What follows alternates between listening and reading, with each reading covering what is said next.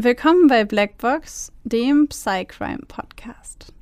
Euch erwartet ein True Crime Podcast mit der extra Portion Psychologie. Ich bin Maxi. Und ich bin Babsi. Und bei uns geht es um wahre Kriminalfälle und die psychologischen Hintergründe davon. Wir schauen uns an, warum psychisch kranke Straftäter tun, was sie tun, und wir erklären euch die psychischen Erkrankungen, die dahinter stehen. Einige unserer Fälle beinhalten ziemlich viel Gewalt, sowohl psychische, physische als auch mal sexuelle. Manchmal sind sie sehr detailreich beschrieben und oft auch nichts für schwache Nerven. Deswegen empfehle ich euch, auf eure Emotionen zu achten und sollte es euch zu viel werden, schaltet ihr besser ab. Wir haben euch gewarnt. Ab und zu passiert es auch, dass wir bei der Aufnahme lachen oder eine Bemerkung machen. Das ist nie respektlos gemeint. Das liegt eher daran, dass wir sehr tief in der Materie drinstecken und das alles mit Humor ab und zu mal ein bisschen auflockern. Also bitte nicht falsch verstehen. Dieses Mal frage ich zuerst. Maxi, hast du Twilight gesehen? Weil sonst immer ich das mache, oder was? Ja. Das habe ich gar nicht mehr im Kopf, aber stimmt, ich mache das immer. Ja, du fängst oft eine Folge an mit Du Babsi, hast du eigentlich XYZ gesehen? In Klammern, ich weiß genau, dass Babsi es nicht gesehen hat, aber ich frage trotzdem mal nach, Klammer zu. Tja, das ist vielleicht meine narzisstische Art, dir zu zeigen, dass ich mehr Filme geguckt habe als du. Ja, richtig krass. So was war die Frage? Twilight. Twilight, ja. Tja, ich war krasser Fan. Warst du? Ich war krasser Fan. Ich hatte ähm, Edward Cullen äh, Poster an meinen Wänden und, und ich habe die, ich habe die Bücher. Ich, ich, ich war übrigens eine von diesen Menschen, die die Bücher gelesen haben, bevor der Film draußen war. Period. Okay. Und ich habe meine Lieblingsstellen mit einem Textmarker markiert. Oh, wow. Wow. Okay, also Fan ist noch untertrieben, ja? Also ich war schon lange, lange Fan, ja. Ich fand's super toll und ich war auf jeden Fall Team Edward. Okay. Wie ist bei dir? Ich habe das erste Buch von Twilight gelesen und habe es in nach ungefähr zwei Dritteln in die unterste Kiste meines Bücherregals verbannt. Und zwar aus, äh, aus Gründen, die, die bis heute ein wenig vielleicht ein bisschen merkwürdig klingen. Aber es war so schön und so perfekt. Und es war so sehr alles, was ich wollte, dass ich das nicht lesen konnte, weil mich das so sehr frustriert hat. Das kann ich auch verstehen. Diese Gefühle hatte ich auch beim Lesen. Es war schlimmer als jeder Disney-Film. Twilight hat mir eine komplette Vorstellung von dem, was ich von einem potenziellen Partner erwarte, versaut. Einfach versaut. Und, und ich konnte es mir einfach nicht mehr, ich konnte einfach nicht mehr weiterlesen, weil es mich so frustriert hat, weil ich mir die ganze Zeit dachte, toll, das wird es in meinem Leben nie geben. Es ist gar nicht möglich, dass es sowas gibt. Und das hat mich so sehr frustriert, dass ich es nicht weitergelesen habe. Geil, aber ich kann es so nachvollziehen. Das hatte ich einfach auch. Ohne Scheiß. Ich habe es gelesen und dachte mir die ganze Zeit immer, ich will auch eine Edward. Ich werde nie eine haben. Ja, das war, das war so schlimm für mich. Dabei, Oh Gott. dabei eigentlich voll komisch, ne? Also ich meine, wenn man sich das jetzt mal so als erwachsene Person anschaut, da ist ein Typ, der sagt der 17-Jährigen, ich bin gefährlich, ähm, ich möchte dein Blut trinken, ich könnte dich töten jederzeit und du könntest dich nicht wehren. Und sie sagt so, ja. Eigentlich so bescheuert. Meine ganze Familie könnte dich töten. Ja. Naja, es ist halt der Inbegriff von dieser klassischen, super romantischen, hitzigen, innigen, es geht um Leben und Tod jugendlichen Beziehungen wie Romeo und Julia, aber neu aufgelegt in modern. Neu aufgelegt in modern. Es ist Also- halt diese klassische Teenie, unsere Liebe wird den Tod besiegen, unsere Liebe ist wichtiger als alle Freunde, Familie und unser eigenes Leben. Baby, wir drehen durch und, und brennen durch und wir sind einfach nur noch zusammen. Ja, habe ich gefühlt auf jeden Fall. Habe ich gefühlt. Ja, ich auch und ich habe es gehasst. Deswegen habe ich die, also, ne, weil ich es wollte. Aber es das nicht kam. Vor allem so mit, mit 14 hast du das mit Twilight, mit 18 hast du es mit Vampire Diaries. Und ich denke mir so, werde ich eigentlich irgendwann mal erwachsen? Ich gucke heute noch Vampire Diaries und denke mir so, Also, ja, nein, mm, mm. ich, ich habe Vampire Diaries ja nicht geguckt. Äh, von daher kann mir nicht passieren. fa- fang's nicht an. Ja, ja, ne, wie gesagt, Serien, wir hatten es bei einer der vorherigen Folgen schon.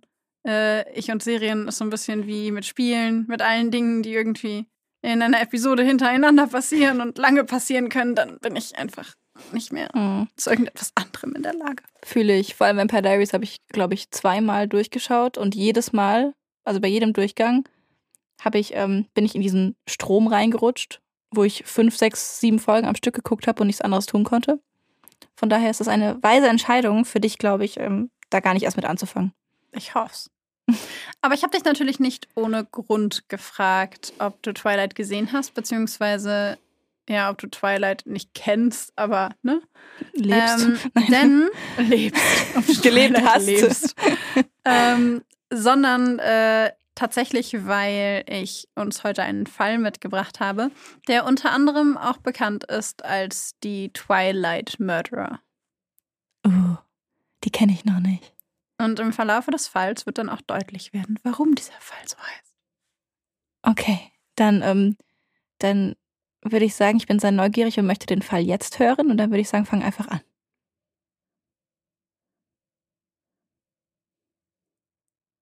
16. April 2016, Lincolnshire, UK. Der flackernde Bildschirm des Fernsehers taucht die Gesichter der beiden Teenager in weißliches Licht. Sie liegen zusammen auf einer Matratze auf dem Fußboden im Wohnzimmer, kichern, halten Händchen, küssen sich. Die blonden, langen Haare des Mädchens fallen über ihre Schultern, als der Junge den Arm um sie legt. Sie sehen sich in die Augen, lächeln, lachen, flüstern sich Geheimnisse zu. Um sie herum liegen leere Eispackungen, Dosen und Getränkeflaschen. Benutzte Teller und Gläser machen das Chaos komplett. Die Luft ist ein wenig stickig. Seit bestimmt zwei Tagen wurde hier kein Fenster mehr geöffnet. Aber den beiden Liebenden ist das egal. Sie liegen mitten in diesem Durcheinander auf der Matratze, sehen sich verliebt in die Augen und genießen die gemeinsame Zeit. Plötzlich hören sie vor der Haustür Schritte. Dann ein Poltern, ein Klopfen an der Tür. Die beiden Teenager sehen sich an, bleiben aber auf der Matratze liegen, eng aneinander gepresst, zusammen, unzertrennlich. Einige Zeit später wieder ein Klopfen, laute Stimmen, ein Poltern, dann das Geräusch splitternden Glases. Im nächsten Moment steigt durch eines der Fenster im anderen Raum jemand in das Haus ein. Die schweren Schuhe des Mannes treten fest auf den Boden auf, als er das Zimmer durchquert. Dann hören die beiden eine weitere Person durch das Fenster einsteigen. Und noch eine. Schließlich erblicken sie den ersten Mann, der durch die Tür des Wohnzimmers tritt. Er trägt eine schwarze Hose, ein schwarzes Hemd, schwarze, schwere Schuhe und eine Waffe am Gürtel. Auf der Brust steht in großen Buchstaben das Wort Polizei. Überrascht sieht er die beiden Teenager, die in der Müllhalde auf dem Boden liegen und ihn erschrocken anblicken. Sechs Wochen zuvor. In großen gelben Leuchtbuchstaben strahlt das M der großen Fastfood-Kette McDonald's über den Parkplatz. Durch die Fensterscheiben ist ein junges Paar zu sehen. Sie sehen sich verliebt an, halten Händchen und tuscheln. Alles sieht harmonisch aus, die beiden sind in ein intensives Gespräch vertieft. Immer wieder sehen sie sich ernst in die Augen, als gäben sie sich ein Versprechen, das keiner der beiden brechen wird. Bei dem jungen Pärchen handelt es sich um Kim Edwards und Lucas Markham. Die beiden 14-Jährigen sind seit einiger Zeit zusammen und unzertrennlich. Kennengelernt haben sie sich in der Schule. Kim sieht Lucas das erste Mal, als er 2013 an der Sir John Gleed School aus Wut einen Stuhl durch das Klassenzimmer wirft. Sie freunden sich miteinander an. Ende Mai 2015 gehen sie das erste Mal miteinander aus. Kurz darauf sind sie ein Paar. Sie teilen ihre tiefsten Gedanken, innersten Wünsche und geheimsten Gefühle miteinander. Fast jeden Tag verbringen die beiden zusammen. Sie sind eine eingeschworene Einheit, sie beide gegen den Rest der Welt. Was sie vereint, ist die Wut auf die Welt und die Wut auf ihre Familien. Sie fühlen sich allein, unverstanden und im Stich gelassen, und nur miteinander sind sie glücklich. Kims Mutter jedoch ist gegen die Beziehung ihrer Tochter. Sie hält die Verbindung der beiden für zu intensiv und Lukas für gefährlich. Immer wieder versucht sie ihre Tochter von dem jungen Mann abzuhalten, ihr zu verbieten, ihn zu treffen. Doch es hilft nichts. Kim widersetzt sich, die Situation eskaliert immer wieder und schließlich laufen die beiden Teenager im Oktober 2015 sogar gemeinsam von zu Hause weg. Sechs Tage lang verstecken sie sich in einem Zelt im Wald, bis sie gefunden und wieder zu ihren Familien zurückgebracht werden. Für Kim bricht eine Welt zusammen. Sie will nicht zurück zu ihrer Familie, will nur bei Lucas sein. Er ist der einzige Mensch, von dem Kim sich verstanden fühlt, der einzige, mit dem die Welt nicht zu einer schwarzen, dunklen Masse verschmilzt. Elizabeth, Kims Mutter, macht sich jedoch immer größere Sorgen, Ihre 14-jährige Tochter hat schon seit einiger Zeit mit psychischen Problemen zu kämpfen. Erst vor einigen Wochen war die gesamte Familie nach einem beinahe tödlichen Suizidversuch der 14-Jährigen zu einer Beratungsstelle gegangen und hatte sich ausgesprochen. Dabei waren Kim, ihre 13-jährige Schwester Katie, ihre Halbschwester Mary und ihre Mutter Elizabeth. Danach fühlten sich vermeintlich alle besser und das zuvor problembelastete Familienleben pendelte sich kurzzeitig wieder ein. Das hielt jedoch nur kurz an, und nun ist die Kluft zwischen Mutter und Tochter so groß wie eh und je, und eine Entspannung der Situation scheint kaum in Sicht. Am 11. April 2016 liegt Kim bereits tief und fest schlafend im Bett, als es leise an das Badezimmerfenster des Hauses klopft. Es ist Lucas, der draußen steht, die beiden sind verabredet, und das Klopfen ist das vereinbarte Zeichen. Doch Kim hört das Klopfen nicht und schläft tief und fest weiter. 12. April 2016. Auch in dieser Nacht klopft es an das Badezimmerfenster des Einfamilienhauses. Wieder ist es Lukas, und wieder verschläft Kim das vereinbarte Zeichen.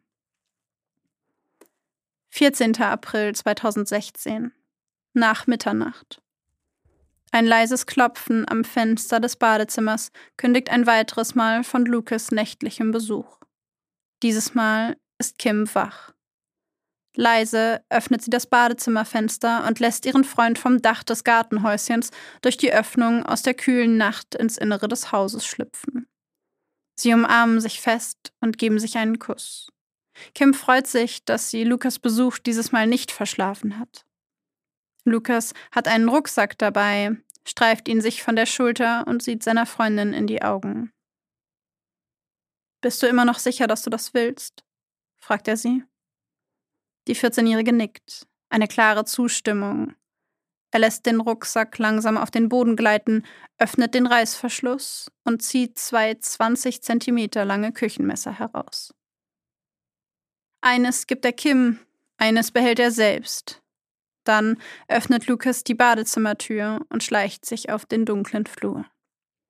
Leise betritt er das dunkle Schlafzimmer von Elizabeth Edwards, bewegt sich lautlos zum Bett auf dem die 49-jährige alleinerziehende Mutter nichtsahnend schläft, setzt die Spitze des Messers an ihren Hals und sticht ihr in die Kehle. Zieht das Messer heraus und sticht erneut zu. Elizabeth reißt die Augen auf, starrt den 14-Jährigen an und versucht sich zu wehren. Doch dieser sticht immer wieder und wieder zu und trifft fünfmal hintereinander ihre Hände. Währenddessen steht Kim immer noch im Badezimmer und wartet, wartet darauf, dass es vorbei ist.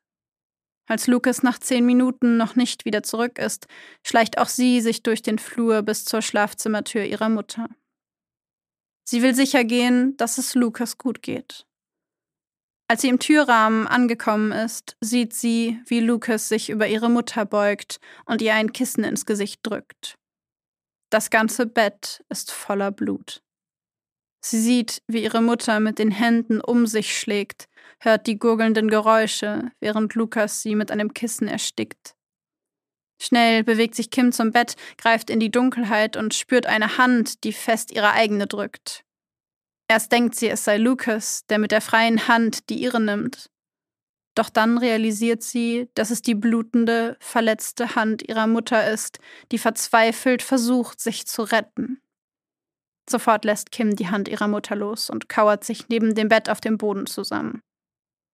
Ihre Knie zittern, ihr Herz rast. Sie kann nicht anders, als stumm zuzusehen, wie die Bewegungen ihrer Mutter schwächer werden, langsamer werden, bis sie schließlich erlahmen. Nach einigen Minuten liegt Elizabeth Edwards leblos in ihrem Bett und Lucas nimmt das Kissen von ihrem Gesicht und prüft ihren Puls. Er spürt ihn nicht. Es ist vorbei. Kims Mutter ist tot. Dann steigt der 14-Jährige vom Bett und geht gemeinsam mit seiner Freundin zum Zimmer ihrer kleinen Schwester. Leise öffnet er die Tür, schlüpft durch den schmalen Spalt und bewegt sich langsam auf das Bett der 13-Jährigen zu. Wieder zückt er das Messer, wieder sticht er ihr mehrfach in den Hals und erstickt sie mit einem Kissen. Kim, die vor der Tür steht, glaubt, ihre Schwester röcheln zu hören, ihre geflüsterte Stimme zu hören, die Lukas sagt, sie könne nicht atmen. Dieser lässt jedoch nicht von dem Mädchen ab. Mit seinem ganzen Gewicht stützt er sich auf das Kissen, welches er ihr ins Gesicht drückt, bis sie nicht mehr atmet.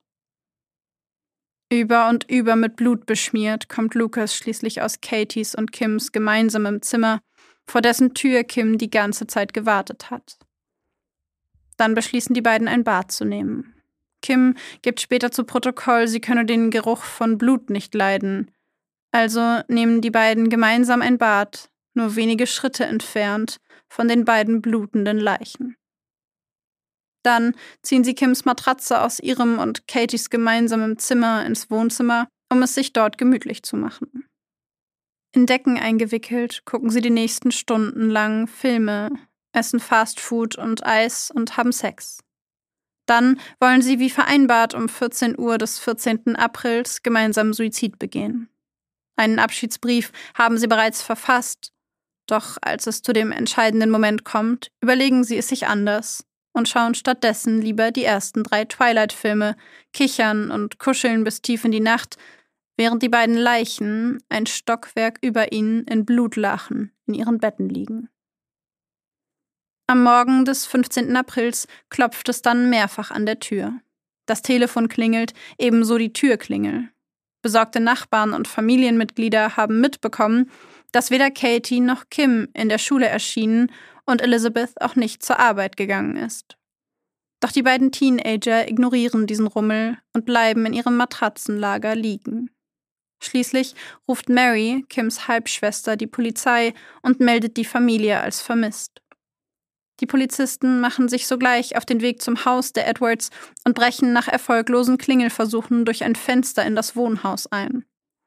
Als der erste Polizeibeamte das Wohnzimmer betritt, liegen Kim und Lucas eng aneinander gepresst auf der Matratze und starren ihn an.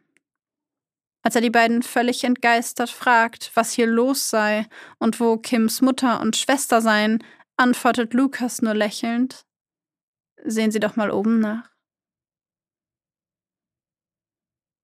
Als Kims Halbschwester Mary gerufen wird, um die beiden Leichen in den Schlafzimmern zu identifizieren, sehen sie und Elizabeths Lebensgefährte nur noch, wie ihre kleine Halbschwester in einem Polizeiwagen zum Polizeirevier gebracht wird. Dann betritt Mary das Haus, betend, dass es sich nur um eine Verwechslung handelt, betend, dass es nicht Elizabeth und Katie sein werden, die oben in den Betten liegen. Doch ihre Gebete werden nicht erhört. Währenddessen werden Kim und Lucas bereits auf dem Polizeirevier verhört. Selbst den erfahrenen Ermittlern läuft es eiskalt den Rücken runter, als sie den beiden Teenagern bei ihren Schilderungen zuhören. Was von außen betrachtet wie ein emotionaler Ausbruch zweier junger Menschen klingt, stellt sich im weiteren Verlauf der Gespräche als eiskalt geplanter Doppelmord heraus.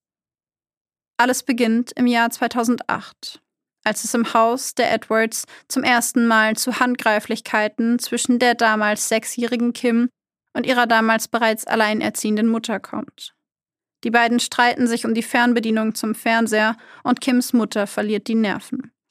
Sie schlägt Kim heftig ins Gesicht und verletzt sie dabei am Kiefer. Nur wenige Stunden danach ruft sie selbst die Behörden und wendet sich an die Sozialämter. Kim und ihre kleine Schwester Katie leben daraufhin für einige Monate bei Pflegefamilien, bis sie wieder zu ihrer Mutter zurückkehren.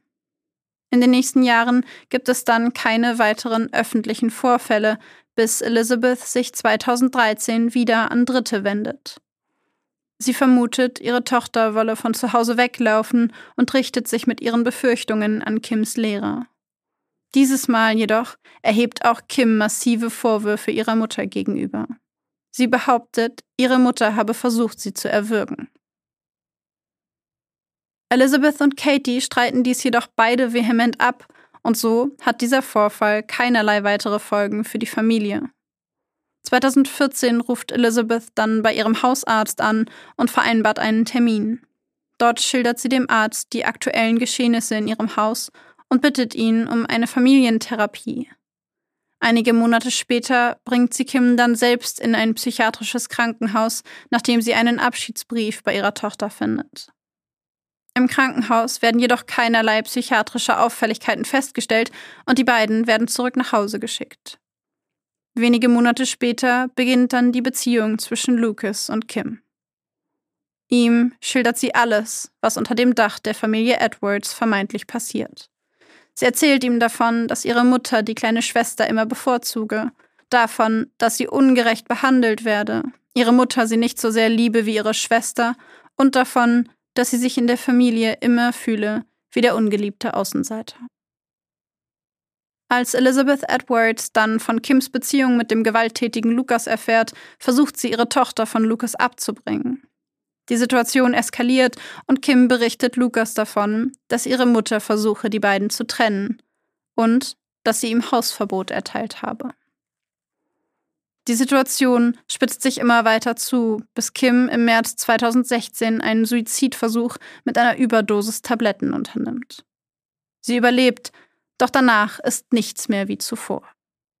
Ein weiterer Streit zwischen Mutter und Tochter Anfang April eskaliert die Situation.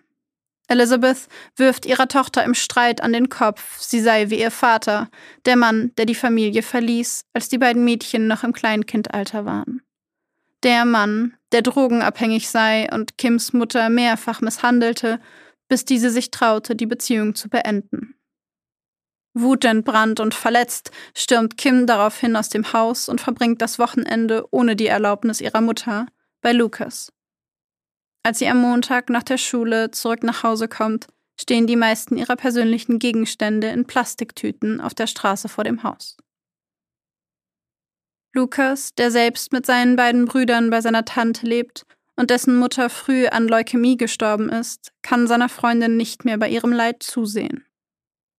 Wir könnten sie töten, sagt er bei einem ihrer heimlichen Treffen im Garten der Edwards.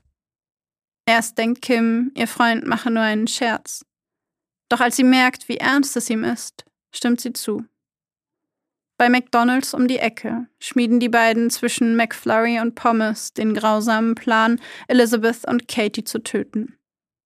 Elizabeth aus Hass, um sie für die Ungerechtigkeit und all das Leid zu bestrafen, welches sie Kim angetan hat. Und Katie, damit diese nicht leiden muss, weil sie ihre Mutter verliert und damit sie nicht die Polizei ruft. Kim sagt im Verhör selbst, sie sei entspannt, seitdem ihre Mutter tot sei. Sie bereue nichts, nur manchmal vermisse sie ihre kleine Schwester. Doch was sie tröste sei, dass es zumindest schnell ging und es keine Folter gewesen sei. Allerdings hätten sie keine andere Wahl gehabt, als ihnen in die Kehle zu stechen, denn nur so hätten sie sicherstellen können, dass keines der beiden Opfer schreien könne. Und an eine Schusswaffe wären sie so einfach nicht herangekommen. Ihre Mutter habe nur bekommen, was sie verdiene, und ihre Schwester habe so zumindest nicht noch mehr leiden müssen. Beide müssten nun zumindest nicht mehr darüber nachdenken, ob Kim sich in absehbarer Zeit nochmal versuchen werde, das Leben zu nehmen. Vor Gericht erscheinen die beiden dann wegen ihres jungen Alters zunächst unter Ausschluss der Öffentlichkeit und anonym. Dort werden sie mit Bonnie und Clyde verglichen und zeigen keinerlei Reue. Kim gibt vor Gericht zu Protokoll, sie fühle sich erleichtert seit dem Mord, und als sie vor Gericht an ihrer Halbschwester Mary vorbeigeht, grinst sie sie nur an. Kim Edwards und Lucas Markham werden vom Gericht beide für schuldig befunden und als die jüngsten Doppelmörder im Vereinigten Königreich zu 17,5 Jahren Haft verurteilt. Ein psychiatrisches Gutachten wirft die Vermutung auf, Kim leide an einer massiven Persönlichkeitsstörung, doch aufgrund ihres jungen Alters wird diese wohl erst in einigen Jahren diagnostiziert werden.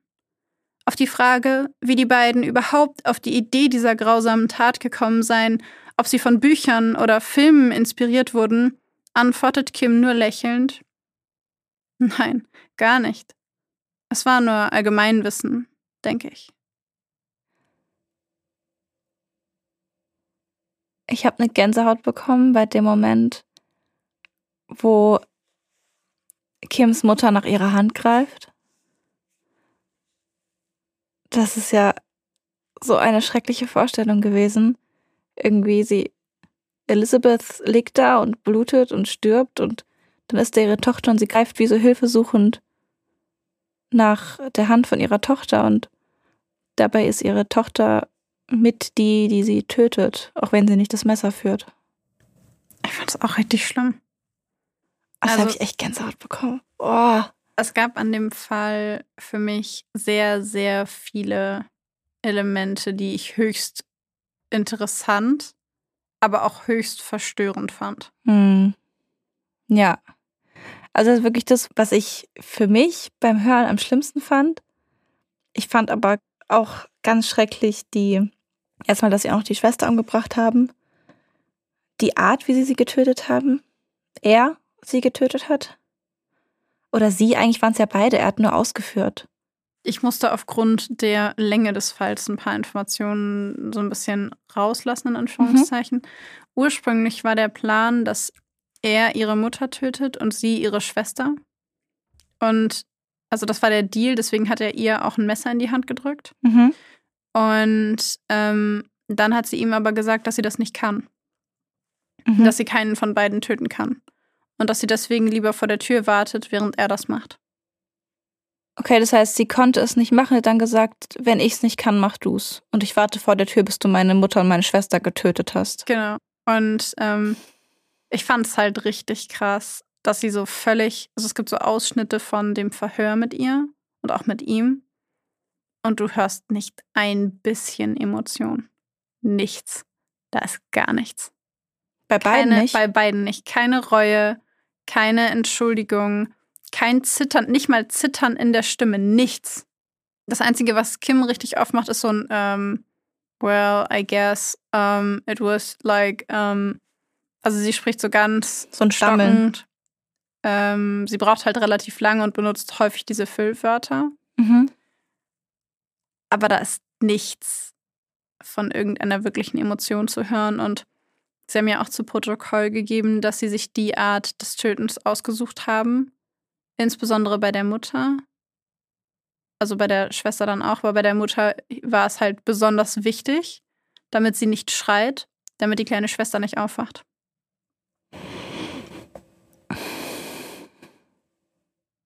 Und das, ich meine, die beiden waren 14. Ja, das vergisst man irgendwie dabei. Stimmt, 14. die waren 14 Jahre alt.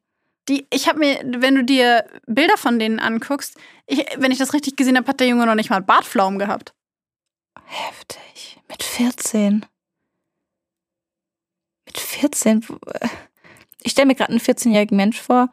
Mit 14, da ist man in der achten Klasse? Ja. Oh Mann. Ich kann mir zwar jetzt gerade nicht mehr vorstellen, wie ich in der achten Klasse war. Aber das ist schon krass. Ich kann mich an meinen kleinen Bruder erinnern, als er 14 war. Und er war klein, so ein Kind. Niemand, der irgendwie, dem man zutrauen könnte, sowas zu tun. Ja. Auch körperlich nicht. Weißt du, was ich meine? Ja, das, da habe ich mich ehrlich gesagt, dachte ich mir auch, wie verrückt. Also auch von der körperlichen Konstitution her wie verrückt. Ähm, wobei von den Fotos zu schließen ist Lucas schon kräftiger gebaut. Mhm. Heftig, ey.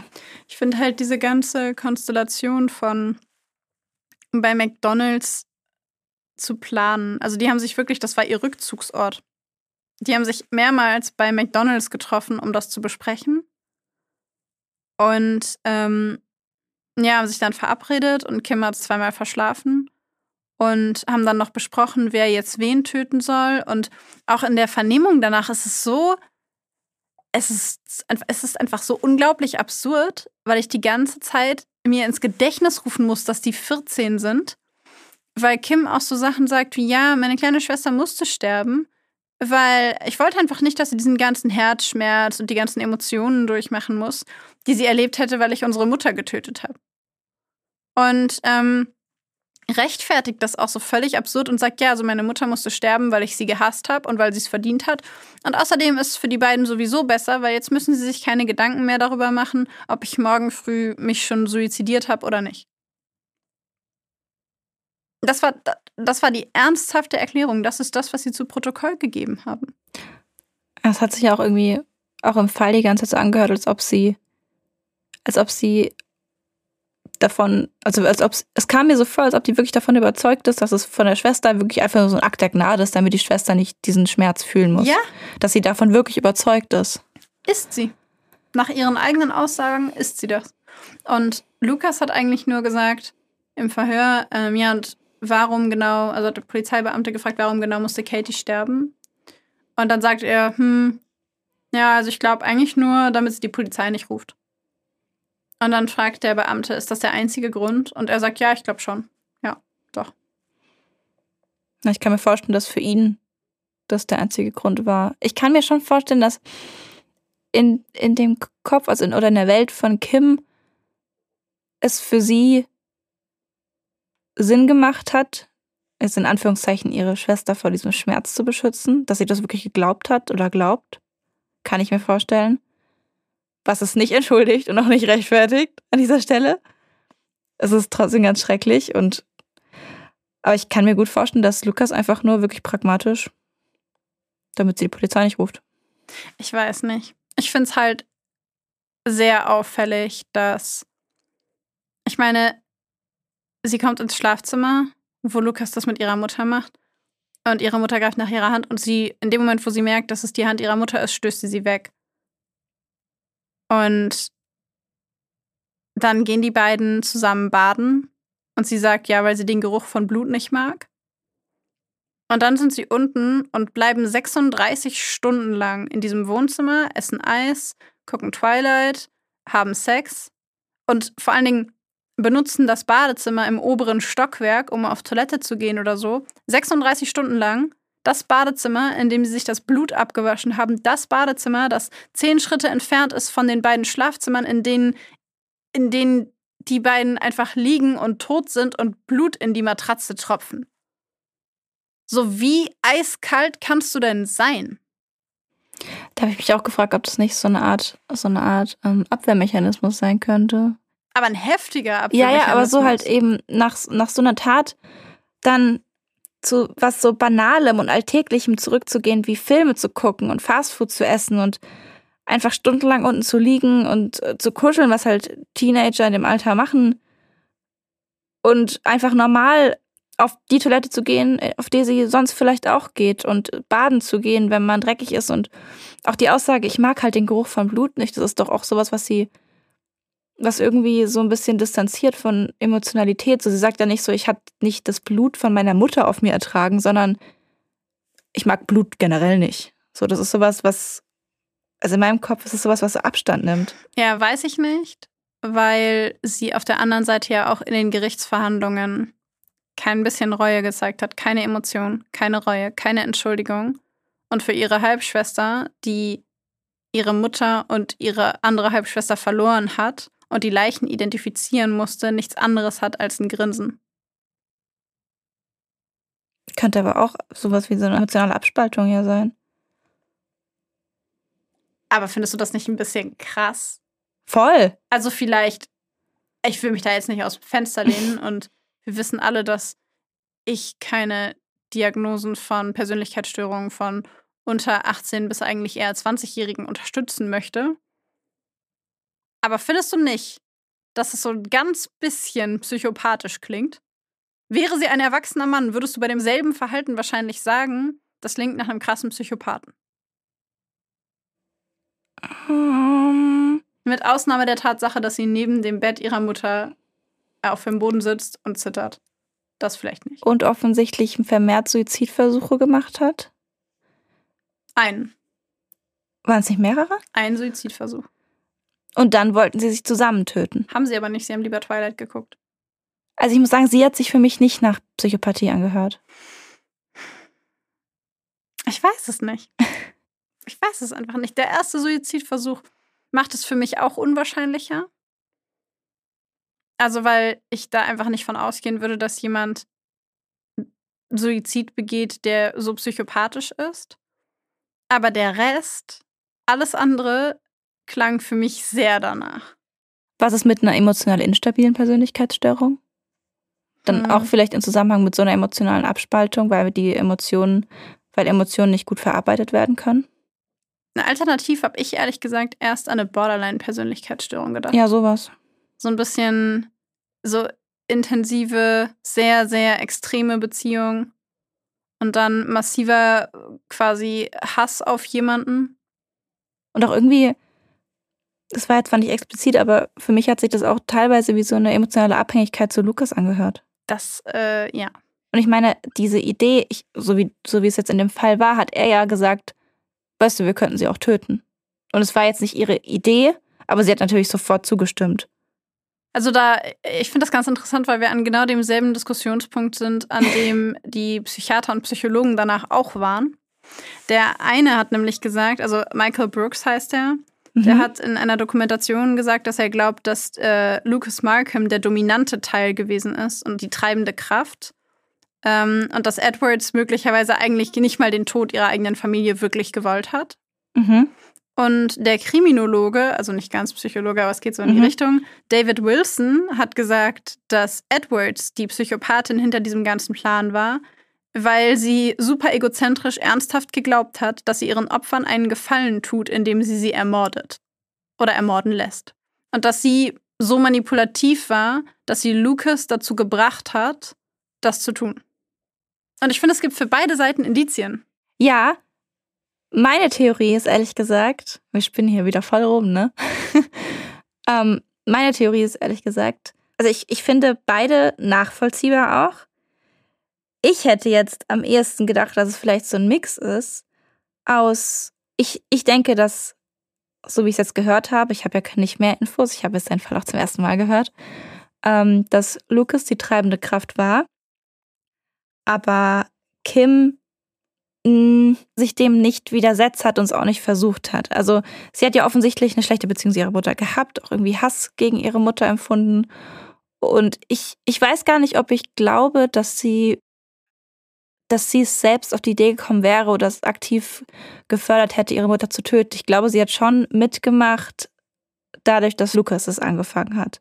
Ich glaube auch, dass sie sich in dem Zug tatsächlich eingeredet hat, ähm, dass sie den Opfern Gefallen tut. Also ich, ich kann mir gut vorstellen, dass es sowas ist wie, sich das einzureden, um es sich selbst leichter zu machen. Verstehst du, was ich meine? Das war jetzt sehr zusammengehackt. Diese Nee, Theorie ist auch irgendwie gerade erst entstanden, aber Ich verstehe, was du meinst, weil ich mich gefragt habe, ob.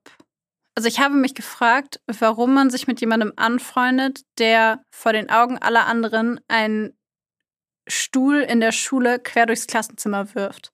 Und während die beiden zusammengekommen oder zusammen gewesen sind in den Monaten, wurde er ein paar Monate nachdem die Beziehung angefangen hat, von der Schule ausgeschlossen, weil er so oft in so brutale Schlägereien verwickelt war, dass die Schule ihn vom Unterricht ausgeschlossen hat. mhm. Und da stellt sich jetzt für mich natürlich die Frage, war er vielleicht so eine, das ist immer so schwierig, weil die beiden erst 14 sind, ne? Aber Mhm. dass er so eine eher antisoziale Persönlichkeitsstruktur hatte und das irgendwie verbunden mit dem ja, jugendlichen Konzept von unsere Liebe über alles und damit sind wir Mhm. irgendwie wieder so ein bisschen bei Twilight, Romeo und Julia, Bonnie und Ja. Clyde, was auch immer. Und er quasi auf sie trifft und sie ist weak, in Anführungszeichen, also sie ist an, angreifbarer, sie ist äh, verletzlicher, vulnerabel. genau. Gleichzeitig aber unglaublich wütend, unglaublich verletzt, gekränkt. voller Hass ihrer Mutter gegenüber, richtet den aber eher gegen sich selbst, weil sie Mhm. diesen Suizidversuch unternimmt, den sie überlebt. Und nachdem Lucas sagt, das gucke ich mir nicht mehr an. Er ist so der Retter. Er rettet sie quasi, aber auf der anderen Seite ne, hat sie ihm natürlich all diese Dinge auch erzählt und sie hat ihn dann dabei unterstützt und hat auch gesagt, okay, mach das, mach das. Ich glaube, sie hat ihn schon befeuert Ja, ja. ähm, und hat ihn auch in seine Position von diesem ausübenden Beschützer, Retter in der Not, ähm, derjenige, der sie rächt, in diese Position hat sie ihn, glaube ich, auch gedrängt, weil sie so jemanden in dieser Position haben wollte und vielleicht fand sie ihn von Anfang an deswegen interessant, weil er so gewaltig war, Mhm. Um nicht zu sagen gewalttätig, aber auch gewaltig war. Ja, auch gewalttätig war. Und ähm, ja, und, und die beiden quasi so eine toxisch innige Beziehung zueinander hatten. Und ich finde, man kann auf jeden Fall von toxisch reden, Stichwort toxische Beziehungen. Mhm. Dass äh, ja sie ihn irgendwie unterstützt hat, ihn so ein bisschen in die Richtung gepusht hat und er bereit war, das für sie zu tun. Wenn du das so sagst, fällt mir auch ihr Vater ein, der ja die Familie verlassen hat, der die Mutter misshandelt hat und drogenabhängig war, stimmt das? Mhm. Und wenn ich mir das so anhöre, dann ist Lukas ja auch jemand, der gewaltig gewalttätig ist, der auch keine, kein sanftes Wesen hat. Mhm. Und in diesem Zusammenhang mit diesem dominant wirken und dann beschützend wirken und so ihr so diese Message geben, so ich bring für dich Menschen um, damit du nicht leidest. Weißt du, das ist ja, ich nehme an, das ist Mhm. so das, was sie dabei hört. Das geht jetzt ein bisschen in die Tiefenpsychologie rein, aber ihr Vater, der sie verlassen hat, und dann ist da einer, der auch so dominant ist und auch so gewaltig ist und der sagt dann aber, ich bleibe und ich tue alles für dich. Ja, Und dann in Zusammenhang mit diesen starken Gefühlen, die in ihrem Leben sind und bestimmt auch starke Gefühle, die mit dem Vater zusammenhängen. Ich meine, diese, dieser eine riesige Streit ist ja dann entstanden dadurch, dass die Mutter ihren Kopf geworfen hat, sie wäre wieder Vater. Und es hat ja offensichtlich ganz viel ausgelöst bei ihr. ja, auf jeden Fall. Also da sind ja offensichtlich total viele Emotionen mit im Spiel. Und ich glaube auf jeden Fall, dass sie schwierig mit Emotionen umgehen konnte. Kann. Also ich kann mir das gut vorstellen. Und so, dass dieses ganze Zusammenspiel in dem Moment dann Lukas genau das war, was sie sich gewünscht hat. Und in dem Moment, wo er dann sagt, wir könnten sie töten und ich mache das für dich, ich halte ich halt es nicht aus, ich halte es nicht aus, dass du leidest, dann sie sowieso was ja, so wie diese Stütze oder diese, diesen Retter, den sie sich erwünscht hat. ja, der, der, der gegangen Prinz ist auf dem früher. weißen Pferd. So, jetzt kommt er, jetzt, dein, dein Vater war nicht da, aber ich werde es sein. Genau, sowas, ja. Ja, das könnte gut sein, vor allen Dingen, weil dieser Mechanismus haut ja auch genau in die Kerbe von meine eigene Mutter liebt meine Schwester mehr als mich. Hm. Mein Vater ist gegangen und ich bin ganz allein, ich habe niemanden. Hm. Wobei ich halt auch glaube, damit will ich die ähm, Tat auf keinen Fall rechtfertigen und auch nicht sagen, dass ich das okay finde oder so. Mhm. Aber ähm, ich glaube tatsächlich, dass die Beziehung zwischen ähm, ja, Elizabeth und Kim auf beiden Seiten problematisch war. Auf jeden Fall, ja. Ähm, also, dass Elizabeth auch offensichtlich massiv überfordert damit war, wie ihre Mhm. Tochter sich entwickelt hat. Und ich meine, deine sechsjährige Tochter so hart zu schlagen, dass du sie am Kiefer verletzt wegen einer Fernbedienung, finde ich schon ein bisschen krass. das dachte ich mir auch, ja. Und äh, ihre Sachen vor die Tür zu stellen und sowas. Also, ne, das ist halt so. Ich habe eine ganz interessante Theorie dazu gefunden, wo wir gerade bei dem Thema sowieso sind und wir das diskutieren. Mhm. Und zwar ist die schon ein bisschen älter, ich fand sie aber ganz passend, von Mende und Mende aus dem Jahr 1986. Schon ein bisschen älter. Aber es ist die sogenannte Double-Bind-Theorie. Und zwar, dass, also es geht in, in Summe um das Thema Matrizid, also um den Mord an der Mutter, Mhm. weil ähm, die Schwester habe ich jetzt mal so ein bisschen ausgeklammert, in Anführungszeichen. Aber es geht um Gründe für Matrizid, also um Gründe für den Mord an seiner Mutter. Okay. Und tendenziell ist es sehr selten, also es kommt sehr selten vor. Und meistens sind das Söhne, nicht Töchter. Ähm, und wenn es, wenn es die Töchter sind, ist es merkwürdigerweise trotzdem meistens ein Mann. Das heißt, äh, die Töchter machen das in den allerseltensten Fällen selber.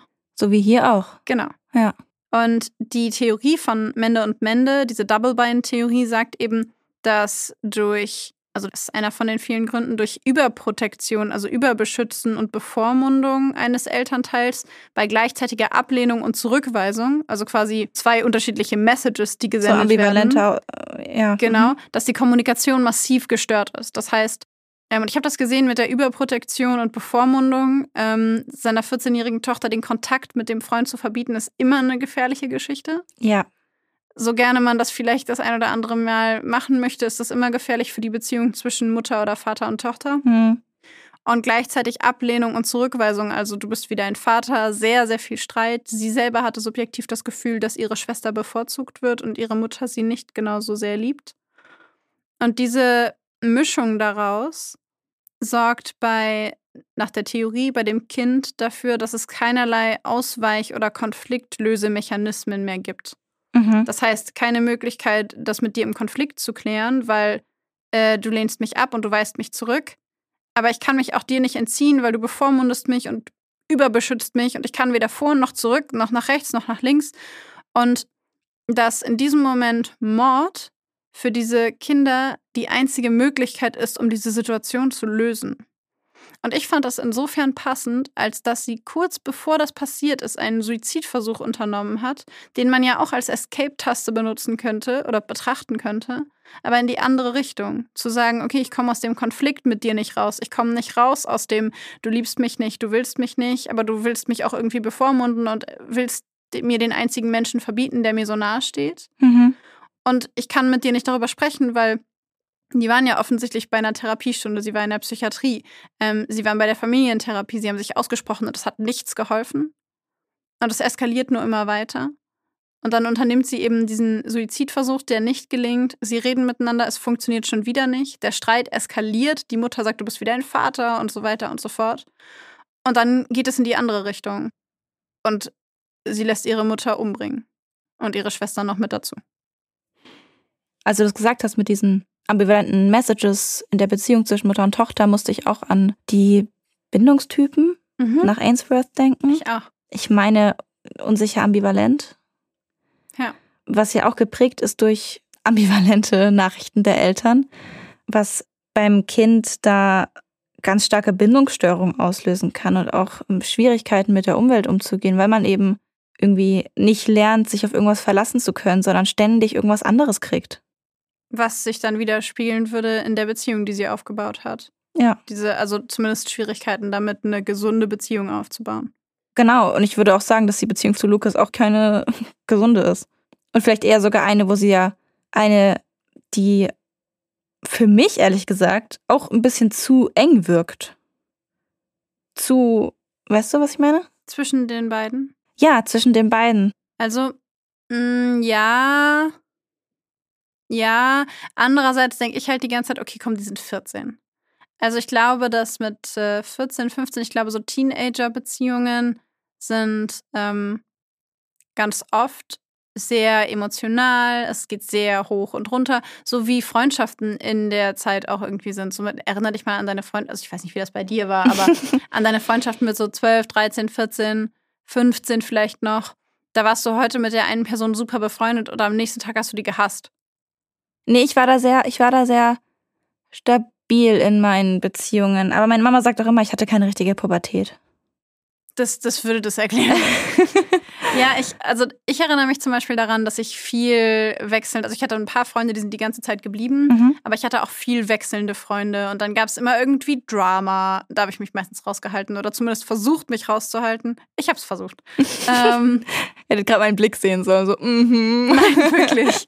ähm, ich mochte das früher schon nicht, dieses hinterm Rücken über jemanden reden und so. Das fand ich früher schon scheiße und das finde ich auch heute noch scheiße. Das ist aber ja kein Drama, das ist Lästern. Ja, aber das endete dann immer in so einem Drama, wo dann irgendwie die eine Gruppe von Leuten gegen die andere Gruppe und du hast über mich gesagt und nein, habe ich nicht und hast du doch und das fand ich so furchtbar und das ist mir nur aus dieser Zeit in Erinnerung geblieben. Mhm. Und ähm, jetzt komme ich wieder so ein bisschen mit äh, Neurobiologie. Neurobiologie. und zwar hat die Pubertät natürlich auch einen Einfluss auf Gefühle oder Impulse oder Verarbeitung davon weil ein bestimmter Bereich des Gehirns, der für Emotionen zuständig ist, schneller reift als alle anderen Gehirnareale. Ähm, das ist in unserem Fall das limbische System. Mhm. Und äh, das sorgt dafür, dass Jugendliche häufig sprunghaft oder sehr emotional reagieren, weil die Steuerung dieser Emotionen, also ne, das limbische System wächst und es ist einfach der Teil, wir hatten das ja schon mal, das Mhm. Vorderhirn, also quasi vor, ähm, hinter eurer Stirn. Ähm, der Bereich ist zuständig für so Kontrolle und Ratio und so weiter und so fort, Vernunft, Vorsicht. Der wächst langsamer und kommt in der Pubertät am Schluss.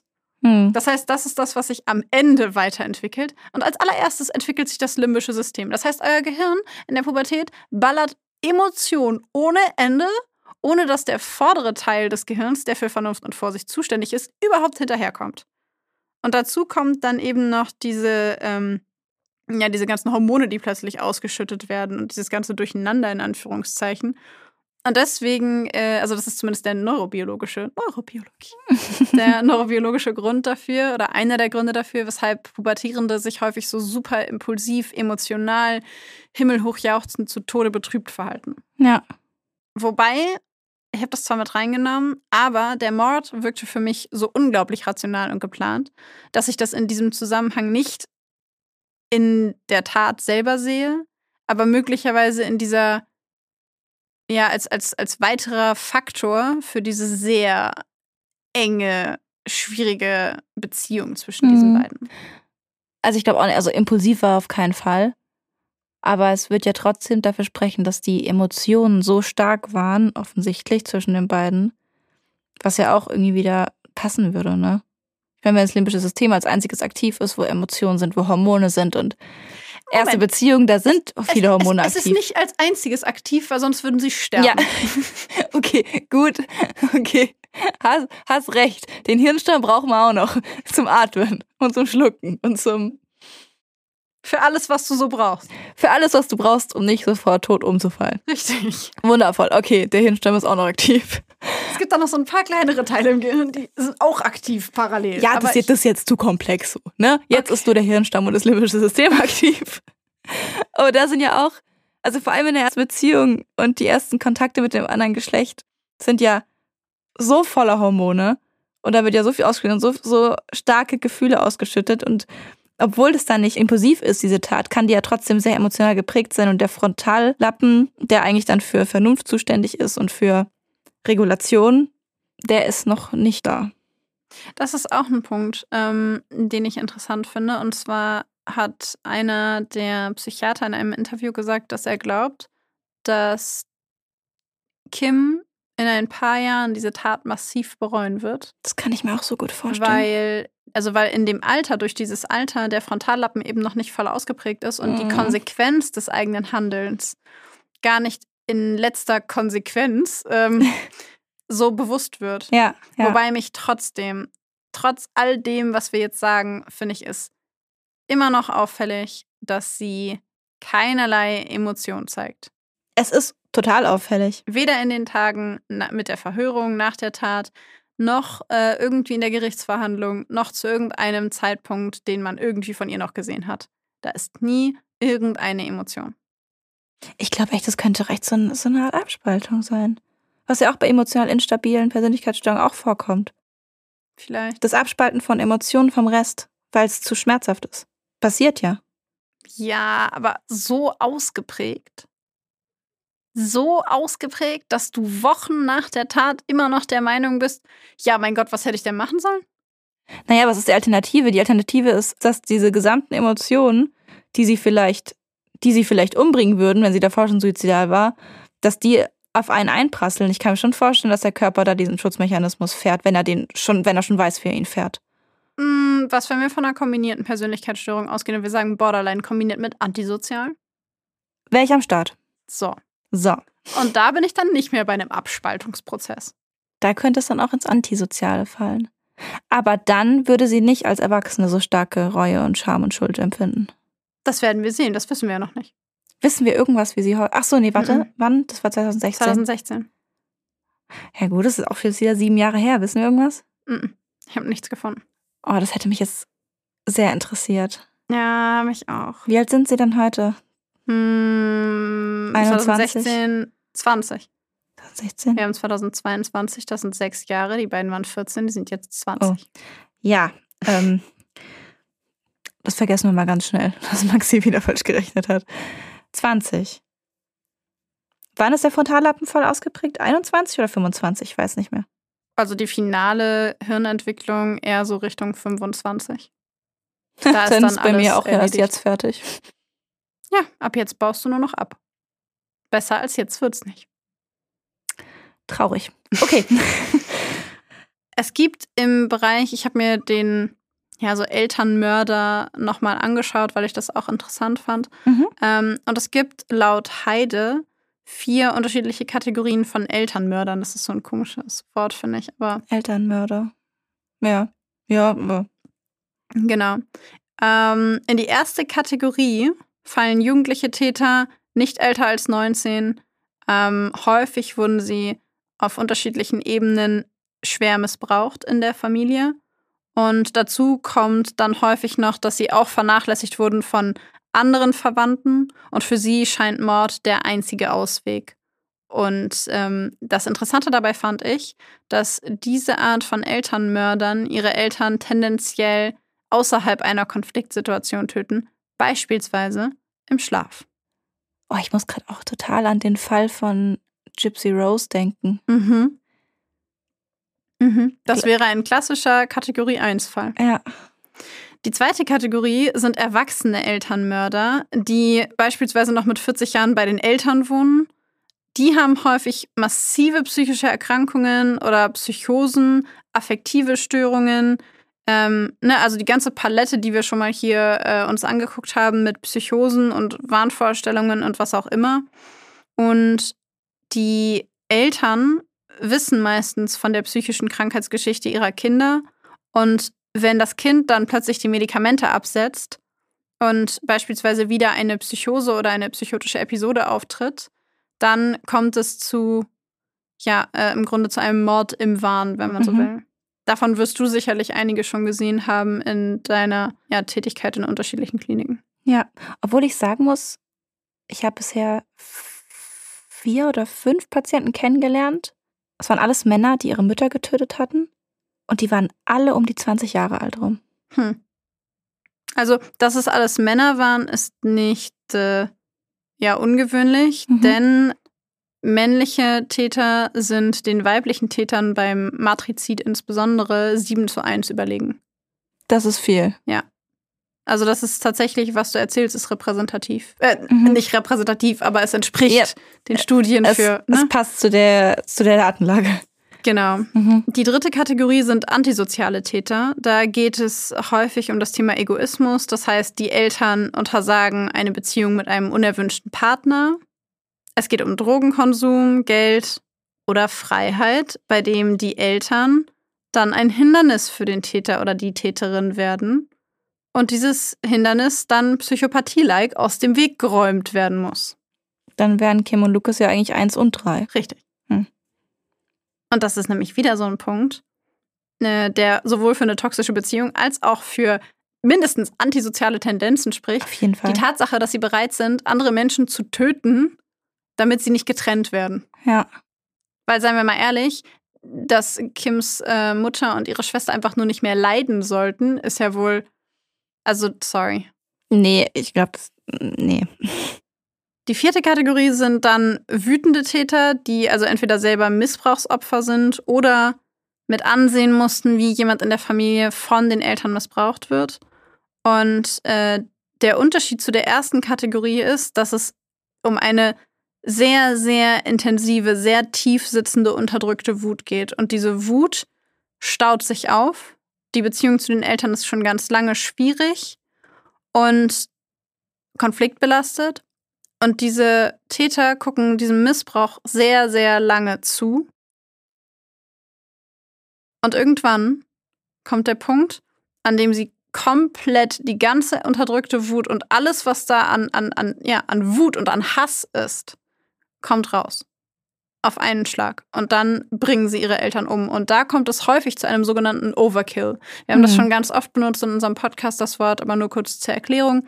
Ein Overkill bedeutet, wenn jemand ja im Grunde mehr äh, Handlungen vornimmt, als nötig wären, um das Opfer zu töten.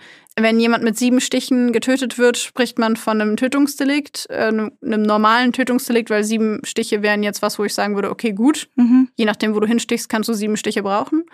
Wenn jemand 70 Mal gestochen wurde, würde man von einem Overkill sprechen, weil niemand braucht 70 Stiche, um jemanden zu töten. Das passiert dort, also jetzt, wenn ich an diese, ich glaube, vier waren es, vier Patienten denke, die, die ich kennengelernt habe, die ihre Mutter getötet haben, es waren jedes Mal Overkills. Jedes Mal ich glaub, 63, 65, waren alle so in dem Range 60 bis 70 Messerstiche. Und auch alle mit Messern. Aber alle psychisch, äh, Alle schizophren. alle schizophren. Ja, gut. Ah ja, ja, Overkill einfach auf Deutsch einfach Übertötung. Genau. Ja. Und es gibt, ähm, also das häufigste sind eben Mischformen aus diesen Typen. Und wenn wir uns den Fall von heute angucken, würde ich sagen, wir sind auf jeden Fall irgendwo zwischen Typ oder Kategorie 1 und 3. Ja, denke ich auch. Ach so, vielleicht als letzte, ja, ein Fun Fact will ich es nicht nennen, aber als letzter Fact, den ich ganz interessant fand, ähm, Kim und Lucas wurden vor Gericht ja als, ja, als Bonnie und Clyde bezeichnet. Mhm. Und dabei ist das eigentlich gar nicht so passend, weil Bonnie und Clyde ähm, stehen eigentlich eher für das Phänomen Hybristophilie. Weil Bonnie Clyde so gut fand, weil er selber so brutal war und mächtig war und ne, weil sie das anziehend fand. Mhm. Und in dem Fall der Twilight Murderer ging es ja nicht darum, sondern es ging darum, dass ähm, sie schon vor jeglicher Gewalttat hatten die beiden ein Gefühl von wir beide gegen den Rest der Welt und jeder, der sich gegen uns stellt, den räumen wir aus dem Weg. Ja. Aus unterschiedlichen Motiven. Zur kurzen Erklärung, Hybristophilie ist die ähm, Neigung, auch sexuelle Neigung zu Menschen, die Straftaten begangen haben oder Straftaten begehen. Und das würde ja bei den Twilight Murderern nicht zutreffen, weil das Einzige, wovon sie ja eigentlich dann wusste, war von Schule ausgewiesen und einen Stuhl rumgeschmissen, nach dem, was wir wissen. Und das sind ja jetzt keine Straftaten so richtig. Also wird nicht passen. Und wenn ihr mehr zu dem Thema Hybristophilie hören wollt, dann könnt ihr uns das sehr, sehr gerne schreiben, wenn wir darüber auch mal eine Folge machen sollen. Und schreibt uns gerne über Instagram beispielsweise, da heißen wir Blackbox der Podcast, alles klein und zusammengeschrieben. Oder schreibt uns eine E-Mail an blackboxderpodcast at gmail.com. Ich kann jetzt schon sagen, dass ich sehr Lust auf eine Folge über Hybristophilie hätte. Okay, wir haben schon eine Stimme. Ist noch jemand dafür? Meldet euch gerne bei uns. Ich würde sagen, mit diesem Aufruf beenden wir die heutige Folge, oder? Ja, und verabschieden uns von euch mit einem, äh, ja, wie üblichen Tschüss!